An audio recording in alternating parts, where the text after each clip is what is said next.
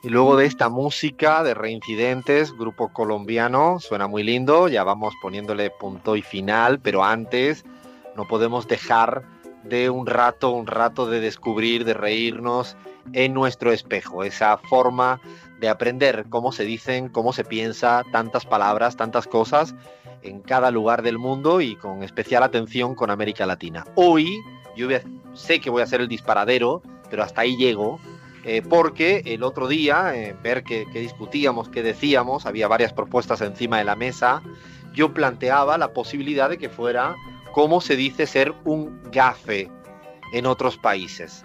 O sea, no sé, el resto, la reacción que tuvo en el grupo de Telegram que utilizamos, es prácticamente qué dices, Alfredo, qué estás diciendo. Eh, creo que nadie... Signo de interrogación. yo porque lo leí y, sé que dice gafe, porque realmente si lo hubiese escuchado nada más te pregunto, ¿no querrás decir gafo o gafa? que significa tonto, ¿sabes? Pero gafe no, no tengo, bueno, ya, ya yo sé qué significa, pero dínoslo tú, Alfredo. Bueno, gafe es una persona que trae mala suerte, es decir, una persona o algo, no tiene por qué ser un ser humano, puede ser algo que es un gafe, no sé, eh, no sé, es como en el mundo del fútbol, por seguir con nuestro maravilloso universo, eh, los jugadores pueden decir, este entró en la cancha y fue el gafe porque perdieron el partido. No sé cómo se dice eso en otros lugares del mundo, de América Latina. En Venezuela le decimos pavoso. Pavoso. pavoso. Pavoso, eres un pavoso. ¿Pavoso o baboso? ¿Con P o con B? Con P de papá, pavoso, de pava.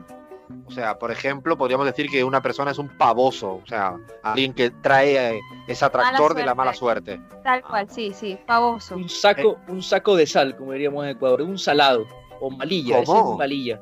Un valilla, un saco de malilla. sal. Malilla. Saco de sal. Saco de sal, malilla, eh, bueno, son los términos coloquiales que se emplean para señalar a las personas que traen mala suerte. No me hagas malilla quiere decir no me des mala suerte. Y bueno, si vas a un estadio y dices, este es un saco de sal, es porque está dándole la peor vibra a tu equipo para que pierda ese día. Un, eh, un saco de sal, vale, esta me la, me la quedo así porque me encantó. ¿Y en Argentina cómo se dice, Leandro? ¿Ayelén está por ahí todavía? Sí, acá con Ayelén estamos pensando en algún caso futbolístico de los famosos mufas. Mufa. Le decimos mufa, ¿no, Ayelén? Mufa también se usa yeta, sos yeta, ¿no? Se usa yeta también, exactamente. Y siempre tenemos como ahí algún amigo con el que vemos un partido de fútbol y quizás los resultados no salen como queremos y le decimos, listo, nos mufaste, nos enyetaste. Yo me acuerdo, tengo una anécdota con mi padre cuando veíamos, eh, eh, cuando éramos chicos, va, cuando yo era chico, los partidos de Nueva Chicago por el ascenso a primera, a primera B nacional. Y me acuerdo que él me enseñó un término para mufar al rival que se llamaba Kirikicho. Kirikicho era un, eh, era un famoso hincha, si, mal, si mal no recuerdo, de Boca, que mm, en él se depositaron todas las malas vibras y todas las culpas de por qué al Boca de los años 80 le iba tan mal. Entonces quedó el famoso Kiriquicho y los cuernitos. Otro caso de, también de, suerte o mala suerte en el fútbol es eh, el famoso Mostaza Merlo que le hacía los cuernitos a los rivales para, para mufarlos. O sea, la palabra mufa es también para lo mismo que yeta, ¿no? O como le dicen allá que seguramente Crismar se ríe de ellos, es Sheta. Es Jetta, Jetta, sí. Y también, también eh, se usa decir sos piedra. Si traes mala suerte, sos piedra. Ah, o sea, le puedes decir a alguien, como decía Leandro, un jugador de fútbol, por ejemplo, sos piedra si trae mala suerte en la cancha. Eh, sí, este es piedra. Este es piedra, seguro. Ah, mi, mamá, mi, mamá, espera, perdona, Crismar, mi mamá me está diciéndome, apuntándome al oído, que, y no me acordaba de esa palabra, literalmente, ¿eh? no voy a mostrar una foto porque sería muy íntima y ya tengo bastantes trolls como para tener más, pero me está diciendo al oído, apuntándome aquí, y es verdad, es una palabra, no sé si gaditana solo andaluza, y es ser un mal bajío, es decir, cuando alguien trae mala suerte, se dice que es que mal bajío, con un acento no como el mío, como el que diría mi madre, o sea, una J más árabe que la mía. Mal bajío, lo voy a decir así en andaluz. Que lo diga ella. Ya le quité el micro, si no se hace el programa entero, ¿eh? Pero bueno, ajá, ¿y cómo le diríamos entonces a alguien que, que tiene buena suerte? Que sería justamente lo contrario, porque en Venezuela sería algo como que lechugo, ¿no? De buena leche, entonces eres, ¿Es eres un lechugo. suerte? ¿Lechugo? Sí, lechugo, eres un lechugo. Lechoso en Ecuador. Lechoso. Lechoso. Ese man es lechoso, quiere decir que ese, ese tipo trae muy buena suerte. Es lechoso. No, no vamos a hablar del significado de leche, por favor. Solo de qué trae buena suerte y qué no. En Argentina, eh, en ¿cómo se Argentina le diría? decimos que, qué culón, le decimos, así como le dijo Mauricio Macri al técnico de River, Marcelo Gallardo, que lo trató de tener mucha suerte, le dijo ese culón de Gallardo. Ah, un culón es un tipo que trae buena suerte. Exactamente. En, en- Bueno, en territorio andaluz, y otra vez esa apunte de mi mamá aquí al lado, me dice que es estar sembrado. Alguien que está sembrado, eh, ao, comiéndome la D, porque estoy en la costa, que sería como hablaría Abraham en Guayaquil. Está sembrado, está sembrado, que queda más lindo, ahora que lo pienso. Está sembrado. Está sembrado en Venezuela es que te sembraron, una- no sé, las redadas de policía, a alguien, a un- generalmente a chicos le, le siembran droga. Entonces, está, está sembrado. Eso definitivamente no es tener suerte. Para No. Menos mal que no hemos dicho esto.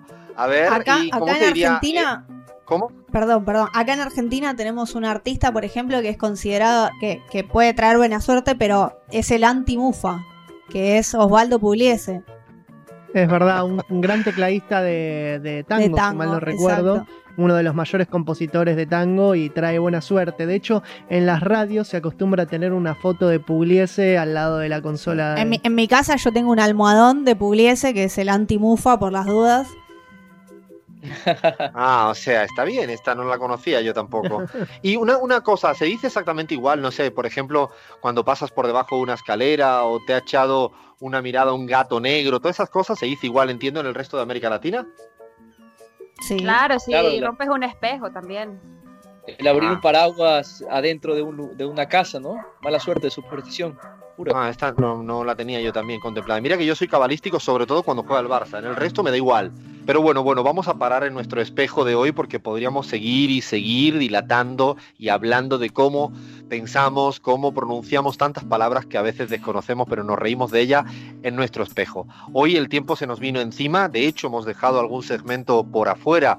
Lo dejamos para la próxima para la próxima semana porque hemos agotado sobradamente, sobradamente las dos horas que teníamos hoy, precisamente porque teníamos, como dijimos al inicio, un programón. Tuvimos la gran entrevista con José Luis Rodríguez Zapatero, hemos tenido nuestro quilombo, nuestra investigación de lo que ocurre en la política chilena, especialmente con el señor presidente Piñera, fútbol y política con la avenida de Ayelén, que nos ha contado una historia apasionante sobre una jugadora de fútbol palestina y mucho más, mucho cada loco con su tema, este espejo, vamos ahora sí, cerrando persiana, apagando luces, desde ya toda la producción audiovisual hace su trabajo para volcar en imágenes esto que hemos venido contando. El equipo de página web, de aplicaciones, dejará todo disponible, todas las aplicaciones, para escuchar el programa completo, a pedacitos, la parte que más le gusta. Y como siempre, le invitamos a todas y a todos que nos sigan escribiendo por todas las redes sociales. Siempre decimos que vengan los buenos, los malos, los menos buenos, los más malos. Ahí está nuestra Cintia, al pie del cañón, hablando con cada quien que quiera hacer una sugerencia, una crítica o hasta un insulto. Nosotros le dedicamos una gran sonrisa. Este es nuestro séptimo programa de la pizarra. Despido ya, por ahora, a nuestra Crismar desde África. Hasta la próxima semana, Crismar. Gracias de nuevo por estar acá y con miedo a ver qué me cuentas la semana que viene, que te toca a ti el bajo la tiza.